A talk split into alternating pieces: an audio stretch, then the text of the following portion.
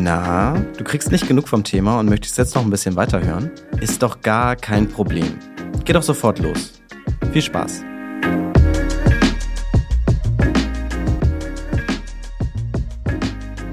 Uli oder Dr. Uli Spankowski, der Gründer der Bison App. Und du bist so nett, dich mit mir hier hinzusetzen und heute über ein äußerst komplexes Thema mit mir zu reden. Jedenfalls von dem, was ich so bisher gehört habe, das hat immer so schnell meinen Horizont überstiegen. Auf jeden Fall wird es heute um Kryptos gehen, aber kurz vorab, bevor wir ins Thema reingehen, erzähl doch mal erstmal kurz was über dich. Äh, wer bist du und was hat es mit Bison auf sich? Ja, hallo Jerid erstmal und vielen Dank für die Einladung. Freut mich sehr, dass ich äh, mit dabei sein darf. Ja, mein Name ist Uli Spankowski. Ich bin Chief Digital Officer der Börse Stuttgart und gleichzeitig auch Gründer oder Mitgründer der Bison App, die zur Gruppe Börse Stuttgart dazugehört. Mein Background ist im Bereich Finanzwirtschaft. Ich habe ursprünglich mal Wirtschaftswissenschaften studiert und äh, dann auch im Bereich Markt-Mikrostrukturtheorie promoviert. Das hört sich irgendwie sehr komplex an. Kann man auch einfacher sagen, indem man sagt, ich habe im Börsenhandel promoviert. Bin schon von sehr jungen Jahren an ein total begeisterter Finanzmarktinteressent und ein Trader gewesen. Und Stück für Stück kam ich dann in diese Welt der Kryptowährungen rein und habe 2013 eine Firma gegründet, die Sovalabs GmbH, die sich im Bereich Handelssysteme, im Bereich künstliche Intelligenz und im Bereich Kryptowährungen damit befasst hat, Handelsmöglichkeiten zu erschaffen und den einfachen Einstieg in diese Welt der Kryptowährungen. Und ich habe die Firma 2017 an die Gruppe Börse Stuttgart verkauft und in dem Zusammenhang aber nicht irgendwie aufgehört, sondern das war eigentlich erst sozusagen der Anfang. Und mit der Börse Stuttgart haben wir dann die Bison-App zusammen ins Leben gerufen. Und äh, es ist eine sehr einfache Möglichkeit bei der Bison-App Kryptowährungen zu kaufen und zu verkaufen. Und das soll eben für den Massenmarkt die Möglichkeit geben, mit einem vertrauenswürdigen Partner mit der Börse Stuttgart in Kryptowährungen zu investieren. Und eine weitere Berufsbezeichnung von dir ist ja auch Chief Digital Officer bei der Börse Stuttgart. Das habe ich erstmal gelesen und dachte mir, was macht denn eigentlich ein Chief Digital Officer? Und was ist vielleicht auch so euer Anspruch von der Börse Stuttgart für die Zukunft, was so Digitalisierung anbetrifft? Ja, genau. Unter Chief Digital Officer kann man sich eigentlich sehr viel vorstellen. Ich bin in Summe hier in der Gruppengeschäftsführung bei der Börse Stuttgart, verantworte sozusagen die Digitalthemen. Das darf man sich jetzt in meinem Fall aber nicht so vorstellen, dass ich den ganzen Tag irgendwie am Computer sitze und programmiere, sondern eigentlich fokussiere ich mich drauf, innovative Geschäftsmodelle anhand von ja, Blockchain und digitalen Assets zu entwickeln. Die Bison-App ist ein Beispiel, also der einfache Zugang zu Kryptowährungen, das war so der Start, aber auch die Verwahrung von digitalen Assets und Kryptowährungen, verschiedene Handelsplätze zum Handeln von digitalen Assets. Das sind Themen, um die kümmere ich mich hier bei der Gruppe Börse Stuttgart. In Summe hat es sehr viel mit Digitalisierung im Bereich der Blockchain zu tun. Die Blockchain ist ähm, ein innovatives technologisches Phänomen, dass das über die letzten zehn Jahre hochgekommen ist, das sehr viel Potenzial hat, die Finanzdienstleistungsindustrie zu verändern, indem sie eigentlich diese Intermediärsfunktion, die im Finanzdienstleistungsumfeld sehr stark vertreten ist, also eine Bank ist ein Intermediär beispielsweise und die Blockchain löst eigentlich, oder auch eine Börse ist auch ein Intermediär, Blockchain hat eigentlich die Möglichkeit, viele dieser Intermediäre abzulösen. Und als, als Börse, die davon betroffen ist, hat sich die Börse Stuttgart natürlich überlegt, ich möchte nicht abgelöst werden, sondern ich möchte diese Technologie positiv für mich und für meine Zukunft nutzen und damit sogar neue Geschäftsmodelle erobern. Und das ist so meine Aufgabe hier als, als Chief Digital Officer. Jetzt haben wir schon so viele Begriffe gehört. Wir können ja direkt mal dann jetzt ins Thema einsteigen, weil ich finde, äh, Kryptos ist erstmal ein sehr spannendes Phänomen und man bekommt das ja an allen Ecken zu hören. Es ist ja im Grunde schon fast allgegenwärtig geworden. Ich finde vieles davon zwar trotzdem sehr verwirrend und vielleicht auch sehr komplex, aber vielleicht können wir das einmal gemeinsam aufdröseln. Wir können ja mal ganz von vorne anfangen. Was sind Kryptos überhaupt? Ist es eine digitale Währungseinheit oder noch mehr als das? Also die Frage hört sich total simpel an, an der scheiden sich aber die Geister. Mhm. Es gibt ähm, sehr viele da draußen, die ähm, Kryptowährungen tatsächlich als eine Währung sehen. Und genauso viele Menschen und Fürwörter der Gegenseite gibt es, die, die eigentlich in einem Kryptoasset, deswegen nenne ich es auch eher Kryptoasset und nicht Kryptowährung, nicht so sehr diesen Währungscharakter haben. Wenn man sich mal überlegt, was für Eigenschaften eine Währung eigentlich haben sollte und haben muss und wenn man dann Kryptos vergleicht mit traditionellem Fiat-Geld, also Euros und Dollar, da gibt es Gemeinsamkeiten, ja? da gibt es aber auch Unterschiede. Also eine Gemeinsamkeit ist beispielsweise, dass es teilbar ist, dass man es runterbrechen kann in verschiedene kleinere Einheiten. Das funktioniert auch, auch bei Geld. Man kann mit beiden auch bezahlen tatsächlich. Aber wenn man sich jetzt überlegt, dass Geld eigentlich als sehr wichtiger Faktor eine nachhaltige Wertaufbewahrungsfunktion haben muss und eine Wertstabilität, dann kann man sagen, das trifft auf Kryptowährungen in gewissem Maße zu, aber nicht vollumfänglich. Und warum nicht vollumfänglich? Eine Wertstabilität bedeutet, dass ich idealerweise eine sehr geringe Volatilität habe. Das heißt, dass die Kurse oder den Gegenwert, den man sozusagen sich mit der Währung kaufen kann, äh, dass das recht stabil ist und ich immer relativ gesehen den gleichen Geldbetrag dafür benutzen muss, um mir etwas zu kaufen. Beispielsweise eine Kaffeetasse sollte an einem Tag nicht 100 Euro kosten und am nächsten Tag nur 5, sondern idealerweise kostet die eben immer 3 oder 4 Euro, je nachdem, ob es eine tolle oder eine nicht so tolle Kaffeetasse ist.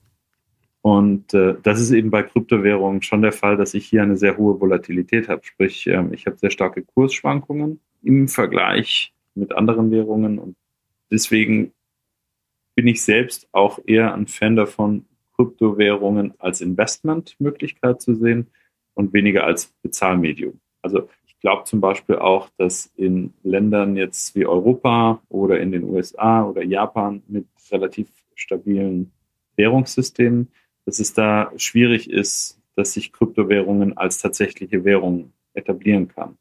In anderen Regionen der Welt, beispielsweise in Entwicklungsländern, die sehr schwache Währungen haben und enorm hohe Inflationsraten, wobei das ja bei uns auch mehr, mehr kommt, mhm.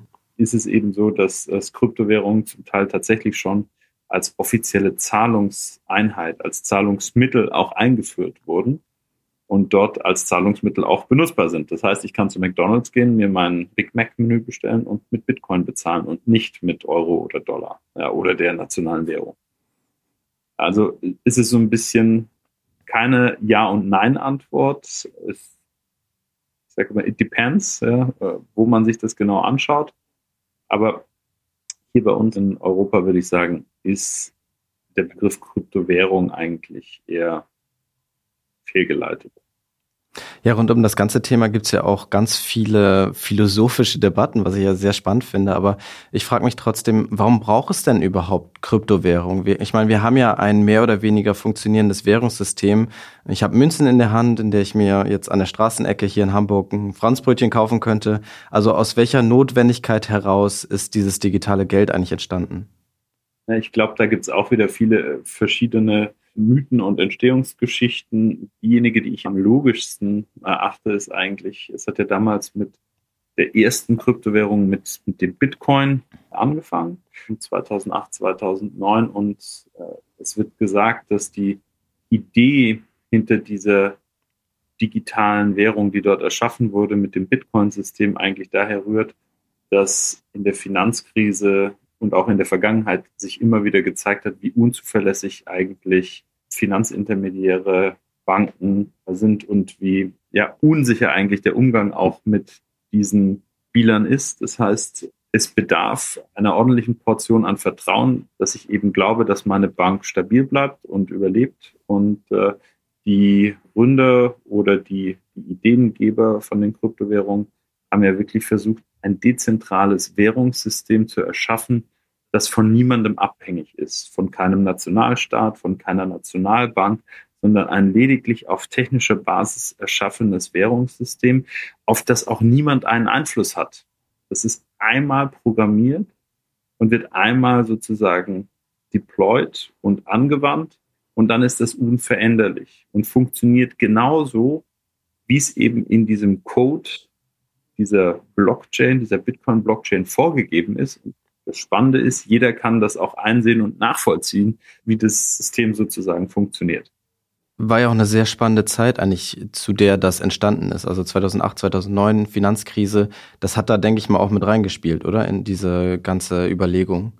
Das munkelt man, dass eben gerade aufgrund dieses immer wiederkehrenden Problems, dass die Finanzdienstleistungsindustrie Dinge mit Geld und meistens nicht mit ihrem eigenen Geld unternimmt, das nicht im Sinne oder zum Wohle der Menschheit ist und äh, dass sich einfach nur Individuen daran am Geld anderer bereichern und dass es aber gar nicht Sinn und Zweck der Sache ist, sondern dass Geld wirklich da sein sollte, dass es für alle zugänglich sein sollte und dass alle auch damit bezahlen können. Vielleicht eine ganz spannende Anekdote oder ein kleiner Ausriss. Ich hatte ja vorher erwähnt, es gibt verschiedene Entwicklungsländer weltweit, die schwache Währungen haben. Und es gibt eins, beispielsweise El Salvador, das auch schon den Bitcoin tatsächlich als offizielles Zahlungsmittel eingeführt hat. Dort ist es interessant. Ich weiß nicht genau, wie groß das Land in Summe ist. Ich weiß aber, dass ungefähr nur 500.000 Menschen ein Bankkonto in dem Land haben und überhaupt nur Zugang zum Banksystem. Mhm. Und äh, das war ein wesentlicher Punkt für die Regierung, Bitcoin als Zahlungsmöglichkeit einzuführen,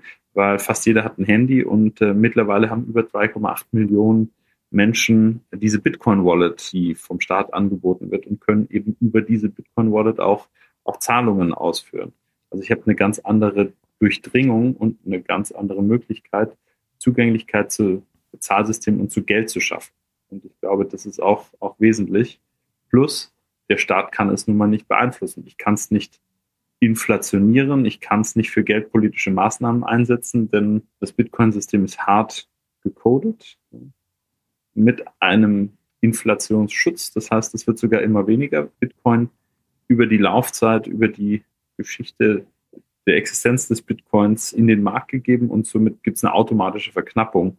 Und das soll wiederum dazu beitragen, dass es eine gewisse Wertstabilität äh, gibt in Bitcoin. ist natürlich weniger vorstellbar, dass sowas auch in Deutschland möglich ist. Aber wie genau funktionieren denn dann eigentlich Kryptowährungen? Wir müssen jetzt nicht unbedingt am Beispiel El Salvador bleiben, aber wie würde man sie denn im Alltag verwenden? Kann man das überhaupt? Also könnte ich jetzt auch zum mein Eis an der Straßenecke mit Bitcoin bezahlen? Also das könntest du und das kannst du auch und es gibt mittlerweile in Deutschland auch schon verschiedene Anbieter, bei denen du wirklich auch in Bitcoin bezahlen kannst. Und dann kannst du eben auch sehr viel im Onlinehandel äh, mit Bitcoin bezahlen. Die Frage, die ich mir da immer nur stelle, ist, was ist der Vorteil? Also wenn ich mir jetzt heute einen Bitcoin kaufe, und jetzt sagen wir mal rein hypothetisch, ist, steht der gerade bei 20.000 Euro, einfach um die Rechnung einfacher zu machen. Ich weiß jetzt, so um den Dreh rum steht er tatsächlich. Und ähm, dann ist er in drei Wochen irgendwie 30.000 Euro wert. Ja? Und ich kann mir auch nur ein Bruchstück von diesem Bitcoin kaufen. Also ich kann mir jetzt irgendwie für 1.000 Euro Bitcoin im Wert von einer wäre 20.000 wert. Ich kaufe mir halt nur 1.000 Euro davon kriegt dann entsprechend nur einen gewissen Anteil eines Bitcoins. Und jetzt wird es mehr wert und dann steigt der Wert irgendwie von 1000 Euro auf 1500 Euro, was ich da investiert habe. Und dann kann ich das benutzen, um mir was zu kaufen. Dann kann ich natürlich sagen, ja, jetzt habe ich diese Gewinnmitnahme, diesen Anstieg genutzt und das Gut, äh, das ich mir da kaufe, nehmen wir mal an, einen Fernseher, der habe ich jetzt für, für diese Bitcoins äh, gekauft, und der ist aber nur 1000 wert, das heißt, ich habe 500 übrig.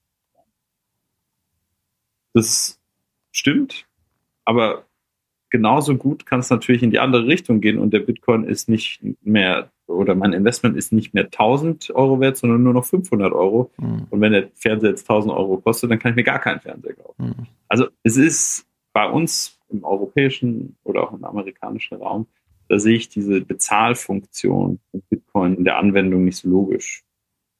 Zumal da auch noch steuerliche Aspekte hinzukommen, denn eigentlich müsste ich Gewinne, die ich aus so Krypto-Investments getätigt habe, versteuern, wenn sie unter zwölf Monaten getätigt äh, werden. Das heißt, wenn ich kaufe und verkaufe und habe dann, es gibt einen gewissen Freibetrag, ich glaube, das sind so um die 600 Euro. Alles, was drüber ist, muss ich tatsächlich meinen persönlichen Einkommensteuersatz versteuern.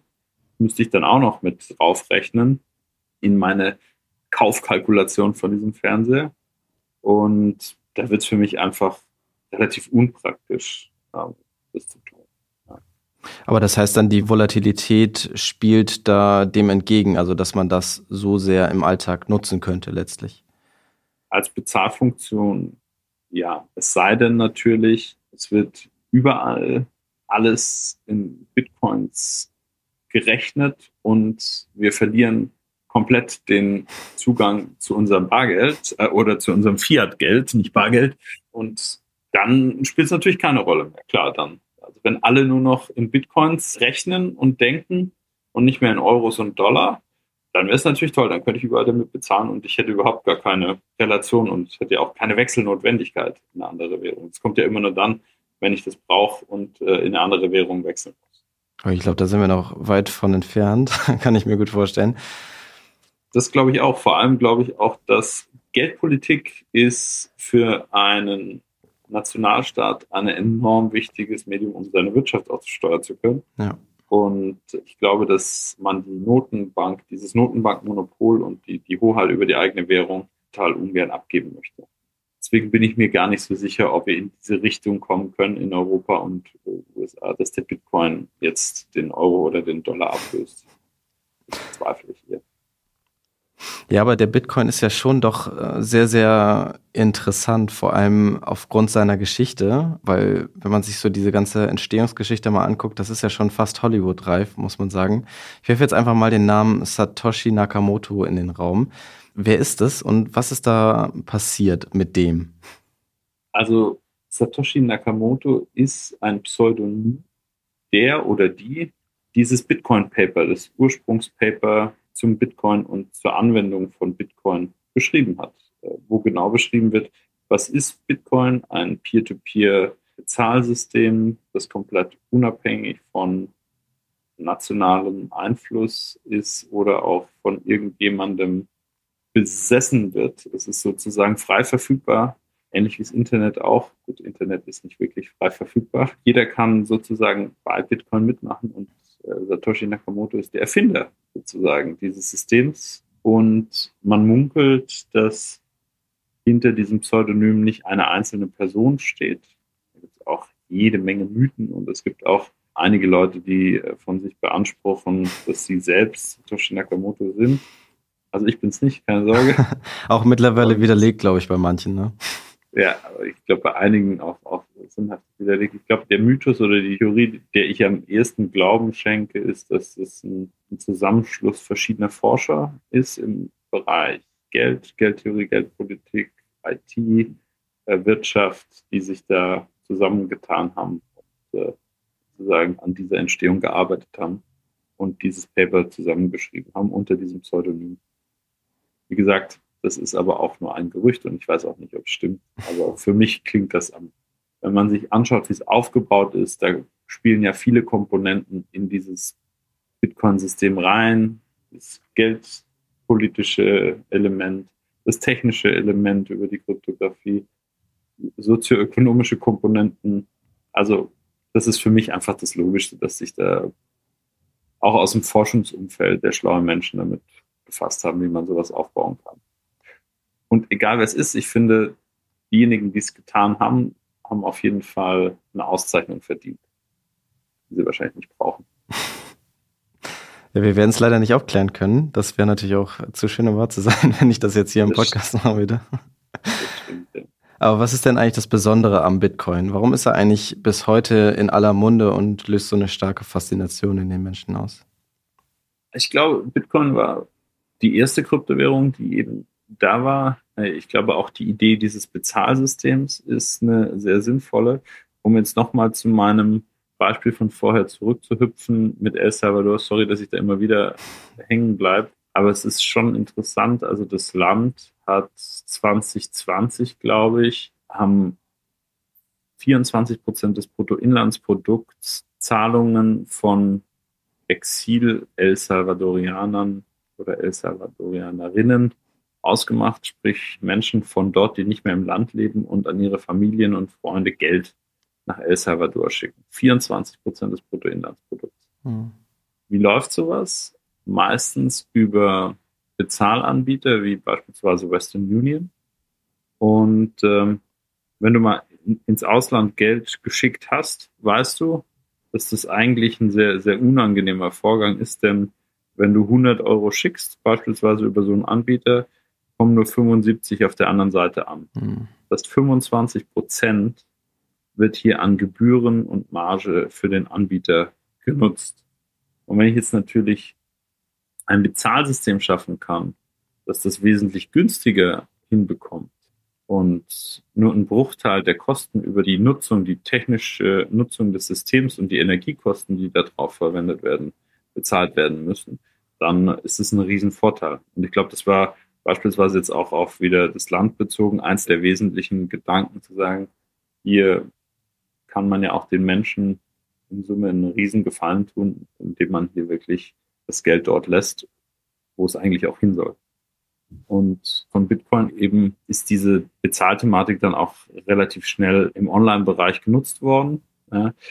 Nicht unbedingt in den ersten Jahren von den, sag ich mal, Bereichen, wo man sich am ersten wünschen würde, sondern ganz im Gegenteil. Sehr viel im, im Bereich der Illegalität benutzt worden, also viel Drogenhandel, Terrorismusfinanzierung, alle Dinge, die eigentlich nicht so ideal sind, äh, haben das sich angeeignet und damit hat sich das auch stark verbreitet, aber auch in, in ganz legitimen Bereichen, wie jetzt beispielsweise im Gaming, ne, ist das auch ein Standardzahlungsmittel gewesen. Ja. Und äh, das hat natürlich schon zu einer sehr starken Adaption geführt und ähm, ich glaube eben, dass die darunterliegende Blockchain-Technologie dadurch auch, ich glaube, Blockchain-Technologie gab es davor auch schon, aber mit diesem Anwendungsfall Bitcoin ist sozusagen so ein richtiges Spotlight auf diese ganze Technologie gekommen und äh, viele haben sich überlegt, was kann man eigentlich sonst noch damit machen. Deswegen ist Bitcoin nach wie vor auch von der Marktkapitalisierung her die größte Kryptowährung und wird nach wie vor fröhlich gehandelt und als digitales Gold ja auch zum Teil gesehen. Das, was du da gerade beschrieben hast, wäre ja gar nicht möglich ohne das Prinzip Blockchain sozusagen. Das ist jetzt, glaube ich, was jetzt kommt, ist keine sehr leichte Frage und wahrscheinlich auch ein bisschen gemein, aber kannst du mir in einfachen Worten erklären, was die Blockchain ist? Vielleicht auch anhand eines Beispiels, wenn du eins hast. Ja, das ist tatsächlich nicht einfach und ich werde es trotzdem versuchen. Ne? Also erstmal ist eine Blockchain eine dezentrale Datenbank. Das heißt, keiner hat Kontrolle darüber. Ja, genau. Also, jein. Wie du die Kontrollrechte sozusagen verteilst, hat nichts mit der Dezentralität zu tun. Hm. Das heißt, du kannst auch eine dezentrale Datenbank aufbauen. Ein Server bei dir, ein Server bei mir, ein Server sonst noch wo, bei dem viele mitmachen können, aber nur wir haben die Kontrolle über die Server. Das ist dann auch dezentral verteilt, überall. Bei so dezentralen Datenbanken ist wichtig, dass überall die gleiche Information liegt. Hm. Aber das Kontrollargument ist eigentlich ein anderes. Das kommt eben bei Bitcoin noch dazu, dass wirklich keiner die absolute Kontrolle des Systems sozusagen hat. Ich, um es vielleicht an, anhand von einem einfachen Beispiel mal zu demonstrieren, stell dir vor, wir haben Blöcke und Zettel und schreiben auf jeden Zettel irgendwie das Gleiche drauf. Irgendwie Uli schuldet Jared 100 Euro. Ja. Und diese Information steht auf jedem Zettel drauf und diese Information legen wir sozusagen verteilt überall ab. Also ich habe fünf oder sechs oder sieben Zettel. Dann habe ich so ein verteiltes System, jeweils mit der gleichen Information. Mhm. Wenn ich jetzt dir deine 100 Euro zurückgeben sollte, ja, dann muss ich überall diese Information auch wieder updaten und sozusagen draufschreiben, der Uli hat dem Erit seine 100 Euro wieder zurückbezahlt. Und jetzt ist es eben wichtig, dass ich das nicht nur auf einen Zettel schreibe und dann dort ablege, sondern dass ich diese Informationen wirklich auf alle diese Zettel schreibe. Und jetzt kommt der Trick. Dadurch, dass validiert wird, dass diese Information wirklich da steht, da gibt es sogenannte Konsensmechanismen, die dann dafür verantwortlich sind, zu validieren, ob es denn wirklich so ist. Mhm. Heißt, hat der Uli wirklich dem Jerit das Geld zurückgegeben? Und wenn mehr als 50 Prozent äh, dieser verteilten Knotenpunkte sozusagen sagen, ja, das ist so, dann wird die Information aufs restliche System und aufs restliche Netzwerk übertragen. War das einfach genug? das war auf jeden Fall verständlich. Und diese Blockchain wird dann aber nur für Kryptos verwendet oder auch für andere Mechanismen, sage ich jetzt mal? Nee, du kannst Blockchain für alle möglichen Transaktionen einsetzen. Ich meine, Kryptowährungen wie die Bitcoin-Blockchain ist nur ein Fall, aber du kannst beispielsweise auch überall, wo du, sag ich mal, trustless, also wo Vertrauen eine enorm wichtige Rolle spielt, aber gleichzeitig du Parteien hast, denen man nicht unbedingt vertrauen kann. Jetzt nehmen wir mal beispielsweise ein Notar. Ja? Ein Notar, dem musst du vertrauen, dass der sozusagen das Richtige da reinschreibt und das Richtige zertifiziert und dann geht das, was du mit dem Notar beschlossen hast, ans Grundbuchamt. Ja?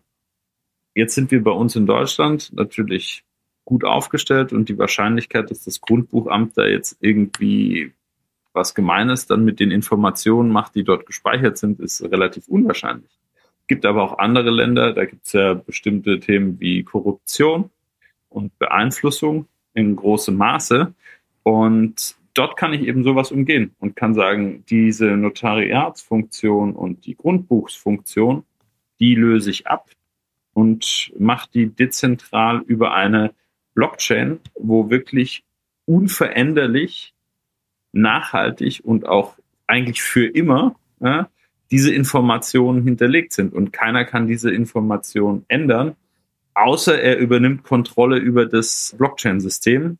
Dafür brauche ich aber sozusagen mehr als 51 Prozent des Netzwerks. Mhm. Und das muss ich erstmal ich nenne es jetzt mal in Anführungszeichen, erobern. Und diese Eroberung ist, ist gar nicht so einfach. Und dieses Vertrauen wird dann geschaffen durch das Proof of Stake oder Proof of Work oder was sind das für Begriffe? Genau, Vertrauen wird dadurch geschaffen, dass es eben genau mit dem Konsensmechanismus, wie die Blockchain aufgebaut ist, funktioniert. Da gibt es verschiedene Möglichkeiten. Das eine ist die Proof of Work Variante. Hier wird sozusagen ganz, ganz einfach eigentlich ausgedrückt ein, ein Rätsel errechnet. Ja, es wird eine recht komplizierte Rechenaufgabe gestellt. Und der Erste, der sozusagen die, diese Rechenaufgabe löst und das Rätsel löst, bekommt als Validator eine Entschädigung und das wird dann wieder in Coins und die ist dann eben in Coins wird die ausbezahlt. Mhm.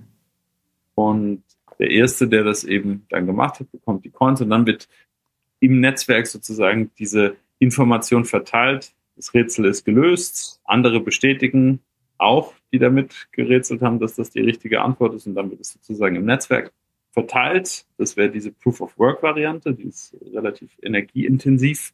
Denn je mehr Leute an dem Netzwerk teilnehmen, beispielsweise im Bereich Bitcoin, umso komplizierter werden diese Rätsel gemacht. Und die etwas umweltschonendere Variante ist die Proof of Stake Variante. Hier hat jeder, der sozusagen am Netzwerk teilnehmen möchte, die Möglichkeit, mit Coins, die er bereits vom Netzwerk hat, diese einzusetzen, um das Netzwerk zu unterstützen. Und das funktioniert dann so ein bisschen ähnlich wie bei so einer Aktionärsversammlung. Da je mehr Anteile du hast, umso mehr Einfluss hast du aufs System.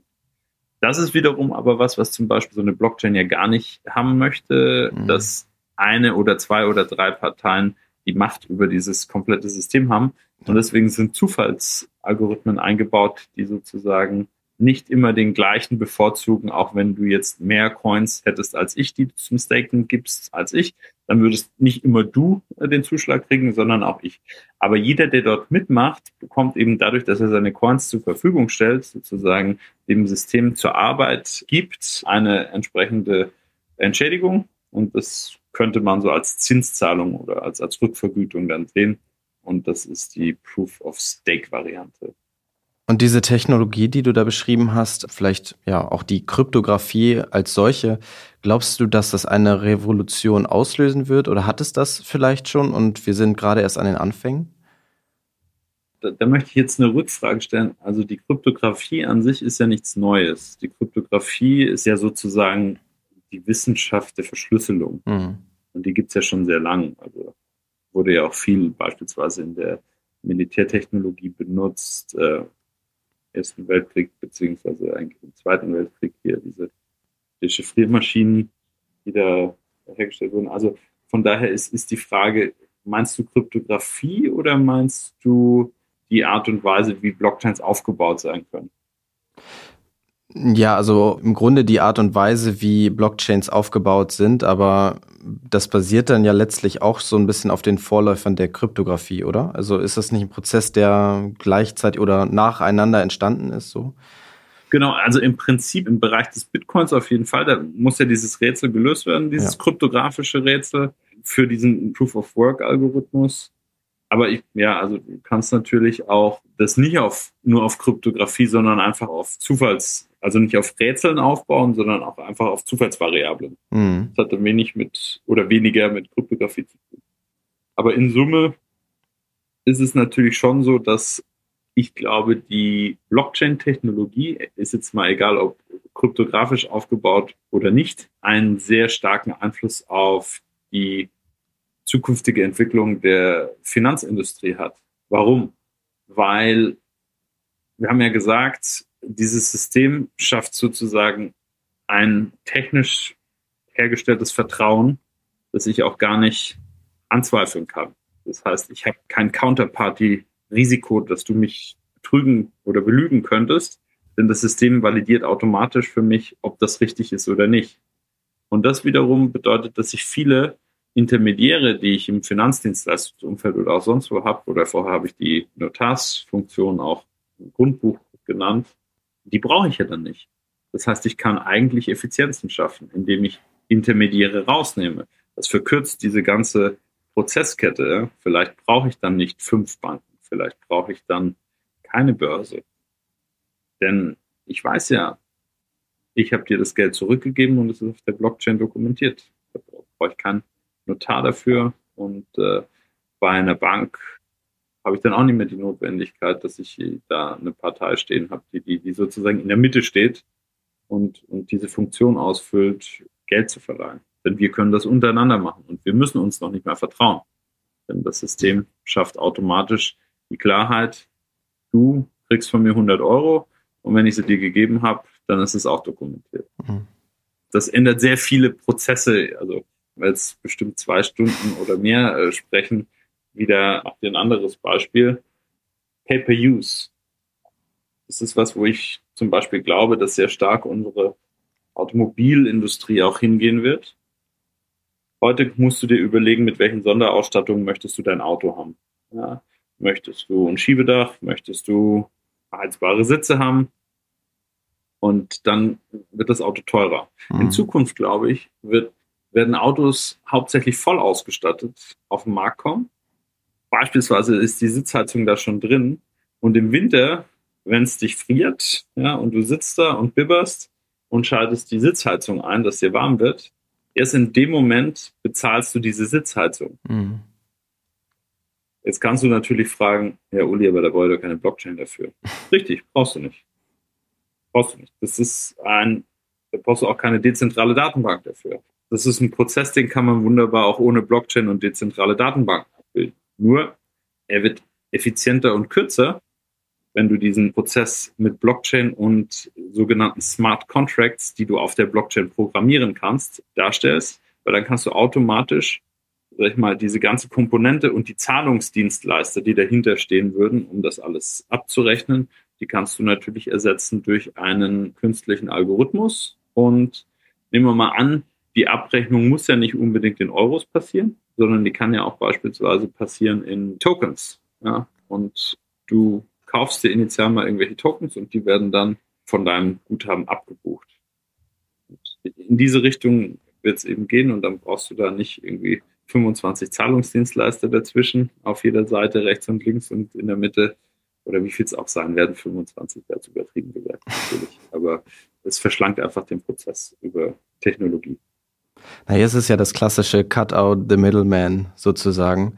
Aber wenn ich mir die Kryptos jetzt mal als Investment anschaue und wenn ich dann in meinen Neo-Broker reingucke und mir die Kursvorläufe angucke, dann wird, wird einem ganz schwummrig. Wie riskant ist es denn wirklich, in Kryptowährungen zu investieren? Also ich finde immer, ist es nicht so, oder man hört das so, deuten extrem schwankende Kurse da nicht auf eine Blase hin? Also erstmal, Kryptowährungen oder Kryptoassets sind ein extrem volatiles Investment, das unter anderem, und ich, keiner kennt die Zukunft, auch bis zum Totalverlust führen können. Gutes Beispiel haben wir im April, Mai gesehen, als diese Krypto-Tokens von Terra Luna komplett wertvernichtet wurden und auf quasi Null gegangen sind. Das hast du immer. Auf der anderen Seite hast du bei den großen Kryptowährungen, die sind mittlerweile schon so lange am Markt und du hast ja auch beispielsweise bei Bitcoin die Idee eines Zahlungssystems dahinter. Ich hatte ja vorher auch erklärt, das wird ja schon in den einen oder anderen Bereichen weltweit auch genutzt. Ja. Bei Ethereum, der zweitgrößten Kryptowährung, hast du, was ich gerade angesprochen habe, diese Möglichkeit des Smart Contractings und kannst darauf Geschäftsmodelle aufbauen. Mhm. Also es sind ja nicht nur einfach irgendwie technische Dinge, die da im Raum stehen, sondern da sind ja Anwendungsfälle dahinter. Und diese Anwendungsfälle muss man sich eben genau anschauen, welche Kryptowährung für welchen Anwendungsfall steht und ob man dann wirklich glaubt, dass dieser Anwendungsfall zukunftsfähig ist. Und diese Entscheidung muss natürlich jeder für sich selbst treffen. Wenn er die getroffen hat, ist eine Sache sehr klar. Kryptowerte haben eine enorm hohe Fluktuation und also Volatilität, gehen sehr stark nach oben, aber auch genauso sehr stark mal wieder nach unten. In Summe ist es allerdings schon so, dass man, und das kann man immer noch sagen, wenn du jetzt beispielsweise 2009 deine Bitcoins gekauft hättest, dann wärst du nach wie vor noch mehrere Zehntausende Prozent im Plus. Mhm. Und es ist halt eine Frage, was hast du für einen Anlagehorizont, was hast du auch für einen Anspruch an dein Portfolio? Möchtest du alles in Kryptowährungen investieren? Das kann man machen. Ich würde es jetzt allerdings, also empfehlen tue ich sowieso gar nichts. Ich würde es persönlich selber nicht machen, ja, weil dann bin ich natürlich genau von dem Gedanken weg, eigentlich breit zu diversifizieren. Das heißt, ich finde es total spannend, Kryptowährungen als Zusatzinvestition mit dem Portfolio zu haben weil ich eben glaube, dass bestimmte Kryptowährungen durchaus eine logische Daseinsberechtigung haben und auch sozusagen den Markt nachhaltig verändern werden im positiven Sinn. Und deswegen würde ich sowas auch in mein eigenes Portfolio reinnehmen, um zu diversifizieren. Ja, es gibt ja jetzt sehr, sehr viele unterschiedliche Kryptowährungen. Du hast ja eben auch schon gesagt, man soll sich da auf jeden Fall ja sehr, sehr gut informieren, bevor man ein Investment tätigt. Gibt es denn irgendwelche Kriterien, Kennzahlen, worauf ich achten muss, bevor ich mich für eine Kryptowährung entscheide oder vielleicht auch ja einen ganzen Korb voller Kryptowährungen? Es gibt ja auch mittlerweile ETFs mit Kryptowährungen.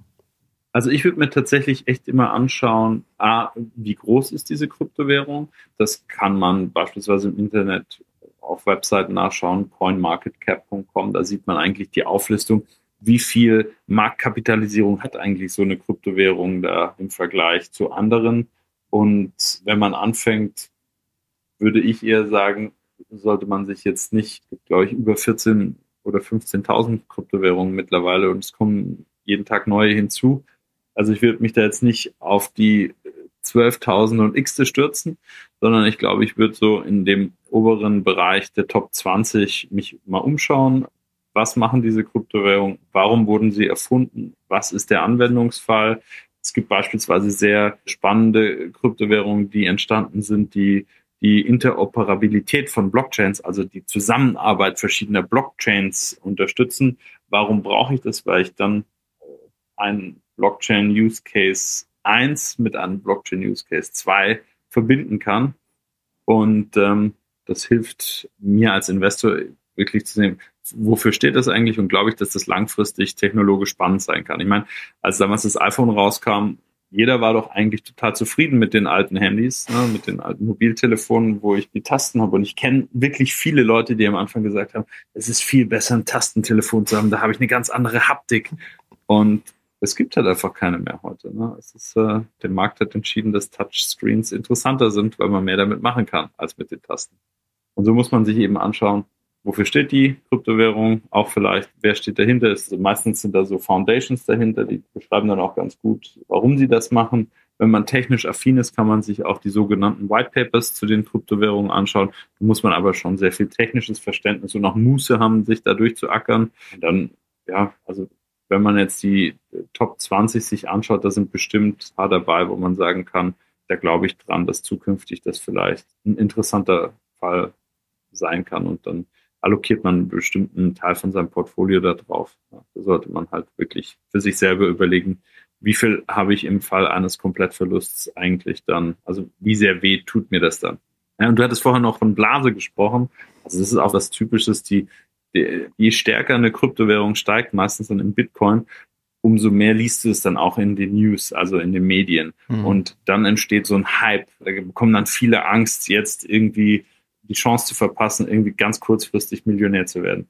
Und das, das glaube ich, ist ein sehr schwieriges oder sehr schlechtes Kriterium, um eine Investitionsentscheidung zu treffen. Dieses Fear of Missing Out. Ich muss da jetzt unbedingt rein, weil das wird äh, in die Millionen gehen und ich habe es dann verpasst. Also man, man sollte sich doch eher anschauen, warum ist diese Kryptowährung da, wer hat sie sozusagen erfunden und was bringt sie. Für einen selbst muss man dann überlegen, ob das sinnvoll ist. Ja, vielleicht abschließend würde mich eine Sache auf jeden Fall interessieren, und zwar, was für Möglichkeiten habe ich denn, wenn ich nicht daran glaube, dass eine Kryptowährung jetzt unser ganzes Währungssystem übernehmen wird, aber wenn ich glaube, dass das auf jeden Fall einen großen Teil unserer Zukunft einnehmen wird, wenn man sich zum Beispiel auch so selbstfahrende Autos anguckt und so, die basieren ja teilweise auch auf der Blockchain. Was für Möglichkeiten gibt es da, in sowas zu investieren, also in die Technologie letztlich? Ja, also es gibt ja verschiedene Zulieferer, also beispielsweise bei dem Proof of Work Algorithmus, da brauche ich ja sehr viel Rechenleistung und dementsprechend kann ich in Firmen investieren, die diese Computerchips herstellen und dann kann ich mir eben überlegen, wird es dieses Proof of Work langfristig im Markt Bestand bleiben? Wenn ich der Meinung bin, ja, das ist so, dann kann man natürlich so partizipieren, indem man die Hersteller der Hardware sich kauft. Oder ja, es hört sich jetzt total abstrus an, aber man kann auch in nachhaltige Energien investieren, die dann wiederum mit Krypto verbunden sind, mhm. bestimmte Windparks zum Beispiel. Ja. ja. Denn viel im Mining-Bereich, also dafür muss Energie günstig sein. Das wird sehr viel über regenerative Energien hergestellt. Das heißt, ich kann theoretisch auch in Windparks investieren, die dann wieder mit der Windenergie, die dort gewonnen wird, äh, Kryptowährungen meinen. Also das ist auch möglich. Und ja, aber sonst denke ich, glaube ich, sollte man sich schon einfach anschauen. Die einfachste Art und Weise, in diesem Blockchain-Bereich und Umfeld zu investieren, sind doch Kryptowährungen. Da, wenn man nicht direkt in eine Kryptowährung reingehen möchte, gibt es mittlerweile auch sehr viel Exchange Traded Products, also ETPs auf die Kryptowährungen. Die kann man sich dann ganz normal über seinen Online-Broker kaufen und äh, ist dann auch sozusagen über ein Finanzprodukt in Kryptowährungen investiert. Ja, ich denke mal, da wird jeder seine eigene Entscheidung treffen können. Also das kannst du denen nicht abnehmen, ich äh, den Menschen da draußen auch nicht abnehmen. Aber ich denke mal, wir haben alle, nicht nur ich, heute eine Menge mitgenommen. Wir haben zwar nicht auflösen können, wer Satoshi Nakamoto ist, aber äh, vielleicht können wir das in einer späteren Episode nochmal machen. Ich danke dir auf jeden Fall für deine Zeit. Wie geht's denn jetzt eigentlich noch weiter? Gibt es vielleicht schon irgendwelche brandheißen News, die du teilen kannst, was so die Börse Stuttgart angeht oder die Bison-App? Habt ihr da vielleicht irgendwelche neuen Features oder sowas? Ja, also ich glaube, wichtig ist die Börse Stuttgart und die Bison-App wird sich immer weiterentwickeln. Die Nutzer und die Kunden der Bison-App sollen ja wirklich die Möglichkeit haben, ihre finanzielle Freiheit über die App auch, auch ausnutzen zu können und selbst in der Lage sein, in komplizierte Themen wie jetzt Kryptowährungen oder auch andere Assetklassen zu investieren. Und hier werden wir das äh, Investmentangebot einfach kontinuierlich äh, weiter ausbauen. Über die Timeline kann ich dir jetzt und will ich jetzt keine genauen Angaben machen, aber es wird einfach immer weiterentwickelt und für den Nutzer und den Kunde da sein, dass er sich überlegen kann, wie möchte ich meine persönlichen Finanzen aufstellen. Denn finanzielle Unabhängigkeit und Freiheit fängt an, indem man wirklich sein Geld nicht auf dem Sparbuch lässt, wo es bei 8% Inflation jedes Jahr 8% weniger wert wird. Ich muss in Assetklassen gehen, die nachhaltig wertbeständig sind. Und das ist eben beispielsweise im Krypto-Umfeld die Möglichkeit, wenn sich Kurse nach oben entwickeln. Ja, das ist ein schönes Schlusswort. Ich danke dir für deine Zeit und ja, ich werde gespannt zuschauen, wie es noch weitergeht bei euch. Danke dir, Irit. Vielen, vielen Dank.